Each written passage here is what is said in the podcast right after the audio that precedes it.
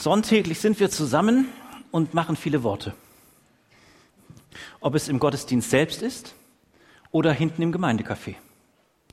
Wir reden, glaube ich, alle recht viel. Auch jetzt redet ihr. Selbst wenn ich auch rede. Aber wenn ich euch so angucke, dann merke ich, oh, da passiert ganz viel. Ich finde es gut, dass wir uns sonntäglich treffen. Ich finde es gut, wenn wir uns darüber hinaus in Hauskreisen treffen, in kleinen Gruppen treffen und wenn wir Austausch haben. Die Frage ist, was tauschen wir aus? Und noch die wichtigere Frage, was nehmen wir mit ins Leben? Was leben wir von dem, was wir reden, was wir bekennen, was wir singen? In all den Liedern, die wir jetzt gesungen haben, da ist also schon eine ganz schöne Fülle. Ich habe mitgesungen und habe mich immer gefragt, bin ich auch bereit, das im Leben wirklich umzusetzen? Egal, was du mir gibst, egal, was du mir nimmst. Ich glaube, da war das Lied nicht dabei, aber es kam Text vor. Ja, äh, wie, wie sieht das aus bei dir? Wie sieht das aus bei mir? Ähm, und was ist der tiefste Sinn, dass Gott uns dient im Gottesdienst? Der tiefste Sinn ist, dass ich immer wieder da, wo sich Riesen vor mir aufbäumen, da, wo mir der Geschmack und die Freude an der Nachfolge geraubt werden soll. Da, wo tatsächlich Interesse ist von der Gegenseite dessen, der Himmel und Erde eben nicht möchte, dass sie Erneuerung erfährt, sondern dass sie zerstört wird. Da brauchen wir Ermutigung, da brauchen wir seine Einladung erneut zu sagen, schau nicht auf die Riesen, sondern schau auf mich. Welche Riesen stehen im Moment vor dir? Welche Riesen sind da so vorhanden? Vielleicht demnächst ein Umzug? Was wird werden, was wird kommen, wenn ich an Lissy denke? Aber vielleicht auch an einige, wenn ich denke, dass Krankheit ein unsagbarer Riese werden kann. Er kann einem so viel Freude, so viel Klarheit rauben, wenn die Kräfte nachlassen. Oder vielleicht ist es auch jetzt die letzte ausstehende mündliche Klausur oder ähm, mündliche Prüfung im Abi. Ich weiß nicht, was so dein Riese im Moment ist. Vielleicht ist es deine Familie. Vielleicht ist es deine Situation in beruflicher Hinsicht. Vielleicht ist es der Nachbar, der neu ein Schild aufgebaut hat. Was ist der Riese, der sich plötzlich vor dich stellt und dir diese Freude, dieses Bekennen, dieses Abgeholtsein vom Allerhöchsten, dieses Ausrufen, ich gehöre zum Sieger und das kann mir keiner rauben und das lasse ich mir nicht rauben. Ich habe einen Text mitgebracht, der uns sehr stark ermutigen soll. Ein Ermutigungstext. Und er steht im 1. Samuel 17. Wir sind also im Alten Testament heute unterwegs. Und im 1. Samuel 17 äh, wird etwas weitergegeben, was äh, einer von sich gibt und von dem erzählt wird und von anderen. Die eine Seite, die sich auf Gott total verlässt und die andere Seite, die Götter nachläuft und dementsprechend tatsächlich Untergang erlebt. David tötet Goliath. Mach dir keine Sorgen mehr, sagte David zu Saul. Ich werde mit diesem Philister kämpfen. Aber Saul entgegnete, es ist völlig ausgeschlossen, dass du gegen diesen Philister kämpfst. Du bist doch noch ein Junge und er ist schon von Jugend auf ein Krieger. Aber David gab nicht nach. Ich hüte die Schafe meines Vaters, sagte er. Wenn ein Löwe oder ein Bär kommt, um ein Lamm aus der Herde zu rauben, dann verfolge ich ihn, schlage auf ihn ein und reiße ihm das Lamm aus dem Maul. Wenn das Raubtier mich dann angreift, packe ich es an der Mähne und schlage es tot. Das habe ich schon mit Löwen und Bären gemacht. Und so wird es auch diesem unbeschnittenen Philister ergehen, denn er hat das Heer des lebendigen Gottes verhöhnt. Der Herr, der mich aus den Klauen des Löwen und des Bären gerettet hat, wird mich auch vor diesem Philister retten. Schließlich war Saul einverstanden. Gut, so geh, sagte er, der Herr ist mit dir. Er gab David seine eigene Rüstung, er setzte ihm einen bronzenen Helm auf und zog ihm einen Brustpanzer an. David schnallte sich Sauls Schwert um und versuchte damit zu gehen, denn er hatte so etwas noch nie zuvor getragen. Ich kann darin nicht gehen, protestierte er. Ich bin nicht daran gewöhnt. Und er legte die Rüstung wieder ab. Dann holte er fünf glatte Kiesel aus einem Bach und legte sie in seine Hirtentasche. Und so näherte er sich, bewaffnet nur mit seinem Hirtenstab und seiner Schleude dem Philister. Der Philister trat David entgegen, sein Schildträger ging ihm voran. Er schnaubte verächtlich über diesen sonnengebräunten, gut aussehenden Jungen. Bin ich ein Hund, rief er David zu, dass du mit einem Stock auf mich zukommst? Und er verfluchte David im Namen seiner Götter. Komm herüber, ich werde dein Fleisch den Vögeln und wilden Tieren vorwerfen, rief er David zu. David rief zurück, du trittst mir mit Schwert, Speer und Wurfspieß entgegen, ich aber komme im Namen des Herrn, des Allmächtigen, des Gottes des israelitischen Heeres, das du verhöhnt hast. Heute wird der Herr dich besiegen und ich werde dich töten und dir den Kopf abhauen. Und dann werde ich die Leichen deiner Männer den Vögeln und wilden Tieren vorwerfen. Und die ganze Welt wird wissen, dass es einen Gott in Israel gibt. Und jeder wird wissen, dass der Herr keine Waffen braucht, um sein Volk zu retten. Es ist sein Kampf. Der Herr wird euch in unsere Hände geben. Als der Philister sich auf ihn zubewegte, um ihn anzugreifen, lief David ihm rasch entgegen. Er griff in seine Hirtentasche, holte einen Kiesel heraus, schleuderte ihn und traf den Philister an der Stirn. Der Stein bohrte sich in seine Stirn und er fiel mit dem Gesicht voran auf den Boden. So triumphierte David nur mit Stein und Schleuder über den Philister, besiegte und tötete ihn. Und weil er kein Schwert hatte, lief er hinüber, zog das Schwert des Philisters aus der Scheide, tötete ihn und schlug ihm den Kopf ab. Was für ein Triumph! Menschenskinder, da haben wir direkt Schwierigkeiten. Wir kennen es aus Filmen sicherlich, aber hier sowas zu lesen, das hat schon in sich. Und ich weiß nicht, wie es euch geht, aber ähm, diese Geschichte hat mich so erfrischt und ermutigt. Und ich dachte, ich habe so den inneren Impuls gehabt, Mensch, der David hat uns ganz schön was zu sagen. Wenn ihr meint, dass das einfach so für ihn ein leichter Gang war, es wirkt ja so leichtfüßig. Junge Menschen wirken ja so unsagbar temperamentvoll leichtfüßig. Es sei ihnen gegönnt von Herzen. Ich freue mich darüber, wenn ich junge, dynamische Menschen erlebe, die wirklich froh und nicht schleppend, nicht schwer, nicht niedergeschlagen unterwegs sind. Aber dieser David, äh, der hat schon einiges im Vorfeld mit sich machen lassen müssen und hat sich trotzdem nicht davon abbringen lassen, Gott das Eigentliche weiter zuzutrauen. Was meine ich? Also David war ja ein Sohn und er war nicht an der ersten Stelle der Sohnschaft, nicht an der zweiten Stelle der Sohnschaft, nicht an der dritten, sondern ich sage euch an der achten. Achte Wahl sein, kennen wir gar nicht, nicht? Wir kennen dritte Wahl höchstens. Aber achte Wahl.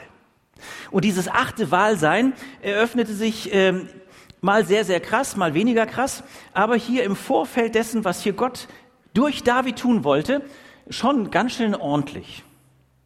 David war also einer, der die Schafe seines Vaters Isai hütete und äh, der darin seine Aufgabe sah und darin auch viel lernte. Also er war jemand, der schon in der Jugend in der Steppe und da, wo ein wenig Gras vorhanden ist, mit den Schafen hinwanderte und er wusste, dass solche Zeiten, so Art Wüstenzeiten, auf der Suche bleiben nach Weideland für die Schafe zum Leben gehört. Wisst ihr, dieser David war hochmusikalisch und er hatte eine Harfe. Vielleicht hatte er auch zwei. Auf alle Fälle war er wohl in dieser Steppe unterwegs, die, auf diesen Weideplätzen unterwegs, oft alleine. Und da sang er, so kann ich mir das vorstellen. Vielleicht für dich die erste Einladung heute Morgen. Da, wo du so Steppenzeiten hast, wo du denkst, meine Kiste, was mache ich denn schon? Die blökenden Schafe. Dass du weißt, der Herr ist mit dir. Auch mit den blökenden Schafen. Vielleicht sind die sogar in deiner Familie. Soll's geben. Und da sang er. Er sang, und in Apostelgeschichte 14 äh, wird es gesagt von ihm, dass er ein Mann nach dem Herzen Gottes war, der David. Und ich kann mir das vorstellen, wie das Aufpassen auf die Schafe und das Starksein im Gebet, dass Gott die Ehre geben, auch über die Schöpfung, die wunderbar ist, dass ihn das zu einem Jüngling gemacht hat, der merkte, die Kraft von Gottes Seite nimmt zu. Die Kraft von Gottes Seite nimmt zu. Übrigens auch etwas, was unabhängig vom Alter ist. Da, wo ich im Fokus Gott weiter die Ehre gebe, egal wie die Situationen sind, egal wo ich eventuell auch im abgeschiedenen Raum meinen Dienst tue, wo ich denke, kein Mensch schaut nach mir, kein Mensch ruft mich an. Gott ist da. Und er ist so unterwegs. Er ist unterwegs und er ist auch unterwegs, als Samuel, ein Prophet, den neuen König für Israel salben sollte. Denn der König, der immer noch König war, Saul, hatte nicht mehr auf Gott gehört. Besser gesagt, er hat mehrfach nicht auf Gott gehört, aber hat einmal so massiv nicht auf Gott gehört, dass Samuel, der Prophet, ihm sagen musste, Saul, du wirst abgesetzt werden. Du wirst abgesetzt werden und ich will das auf den Punkt bringen für dich, Saul. Ähm, was gefällt dem Herrn mehr? fragt Samuel den Saul. Deine Brandopfer und Opfergaben oder dein Gehorsam gegenüber seiner Stimme? Ihm zu gehorchen ist sehr viel besser, als ein Opfer darzubringen. Auf ihn zu hören ist besser, als das Fett von Widdern aufzugeben. Äh, also, der Samuel, der Prophet, war todtraurig darüber, dass Saul so sich von Gott über seine 40-jährige Amtszeit entfernt hat. Und er musste ihm mitteilen, dass Saul nicht mehr König sein wird. Und er hatte die Aufgabe von Gott selbst, sich auf den Weg nach Bethlehem zu machen und in die Familie Isais zu gehen. Das ist die Familie von David. Und dort sollte er Ausschau halten nach dem neuen König. Er musste das sehr verborgen tun, denn Saul als König war ja noch auf dem Thron. Und er sollte dennoch den Nachfolger schon ähm, salben. Nun machte er sich auf den Weg und jetzt müsst ihr euch vorstellen, er kommt also in diese Großfamilie. Ich weiß gar nicht, wie viele Töchter da noch sind. Auf alle Fälle in Bethlehem und der erste Sohn kommt und er sieht der Samuel, der Prophet, nein, das wird er nicht. Den soll ich nicht zum König salben. Der zweite, dritte, vierte, fünfte, sechste, siebte. Und dann scheint es am Ende zu sein mit der Sohnschaft. Isai, hast du nicht noch jemand? Ist da eventuell noch jemand? Und dann heißt es ja, da gibt es noch den Junior, den Allerjüngsten. Der ist bei den Schafen. Er hütet die Schafe und Rinder. Hol ihn. Und der Prophet Samuel weiß in dem Moment, das ist er. Das wird der König über Israel. Er salbt ihn, aber macht ihm noch nicht deutlich, was damit auf David zukommt. Alles hat seine Zeit.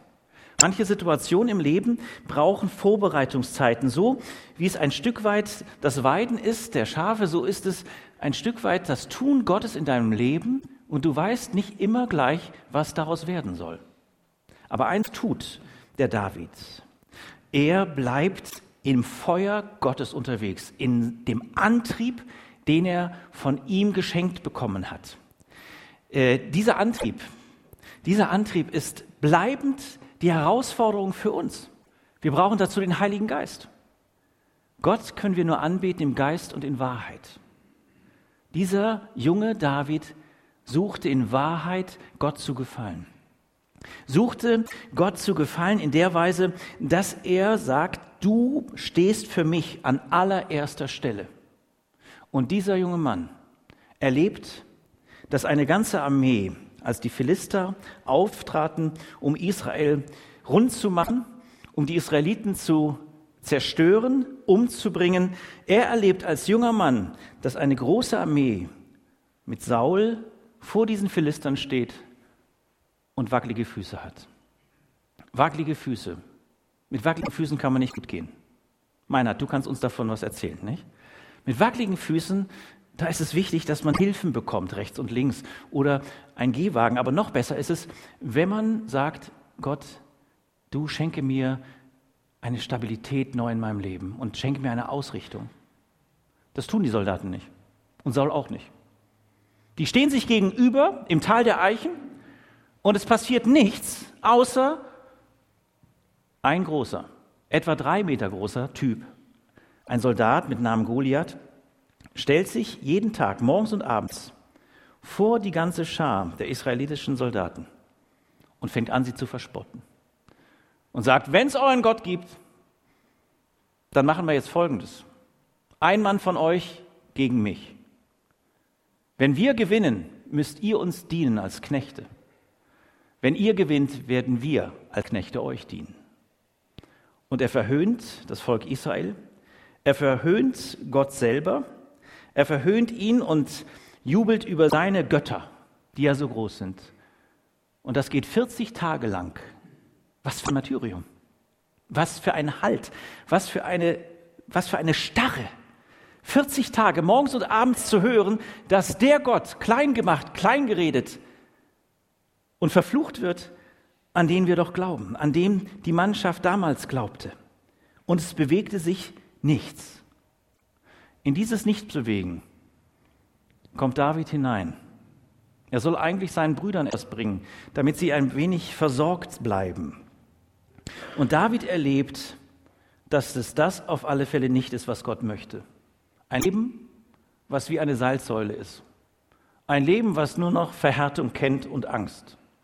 Angst ist die schlechteste, die allerschlechteste Wahl, die unser Leben bestimmen kann. David merkt, dass eine Furcht da ist. David merkt, dass hier Irritation im Raum ist. Und David hört diesen Goliath seinen Gott verfluchen. Und da ist für David klar, selbst wenn es mein Leben kostet, ich werde mich dagegen stellen, mit allem, was ich bin und was ich habe. Dieser junge Mann, er hat verstanden, dass er tatsächlich jetzt gefragt ist, egal was die anderen tun. Was tun die anderen? Seine älteren Brüder, sein ältester Bruder, er ist damit beschäftigt, ihm zu sagen, was willst du, Knirps, eigentlich hier? Was hast du hier eigentlich zu sagen? Weg mit dir. Saul, wie ich es gelesen habe, sagt, tut mir leid, David, jeder andere, aber nicht du. Stell dir vor, ich übertrage das jetzt mal, stell dir vor, du wirst ihn nicht zur Strecke bringen dann sind wir alle Knechte. Ich will kein Knecht sein.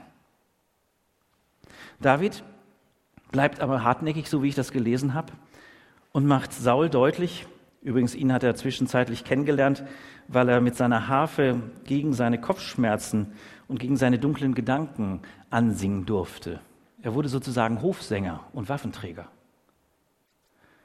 Er bleibt stark und er macht deutlich, ich werde diesen Riesen aus dem Weg räumen und zwar nicht in meinem Kraft und in meinem Namen. Das ist das allbleibendst Wichtigste. Wenn ich mich selbst ans Werk mache, Menschen aus dem Weg zu räumen, dann passiert nur ein Chaos nach dem anderen. Wenn Gott es ist, der mir die Kraft gibt, Dinge anzugehen, Riesen entgegenzugehen, dann hat es eine andere Dimension dann bin ich nicht in meiner Kraft unterwegs. So viele Menschen, ich weiß nicht, wie es dir geht, sind in ihrer eigenen Kraft unterwegs. Und sie wundern sich, wie schnell diese Kraft immer wieder ja, zu Ende geht. Gott lädt ein heute Morgen, dass wir in seiner Kraft, in seiner Liebe, in der Dimension seines Sieges unterwegs sind. Wir haben einen Sieg zu verkünden, der schon passiert ist.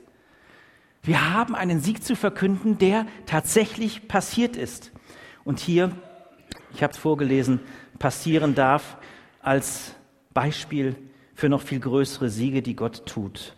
Für die, die ihm vertrauen, für die, die sagen, in deinem Namen gehe ich in Kampf. Was heißt das für dich?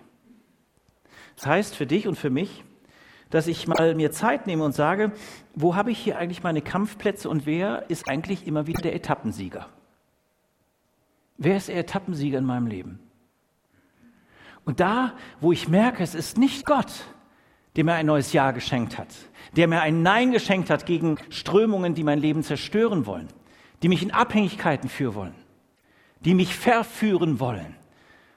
Wenn ich merke, hier bin ich schwach und elend, dann lade ich dich ein, bin ich eingeladen, Gottes Kraft hineinzuholen und sagen, Herr, ich möchte deinen Sieg darin feiern.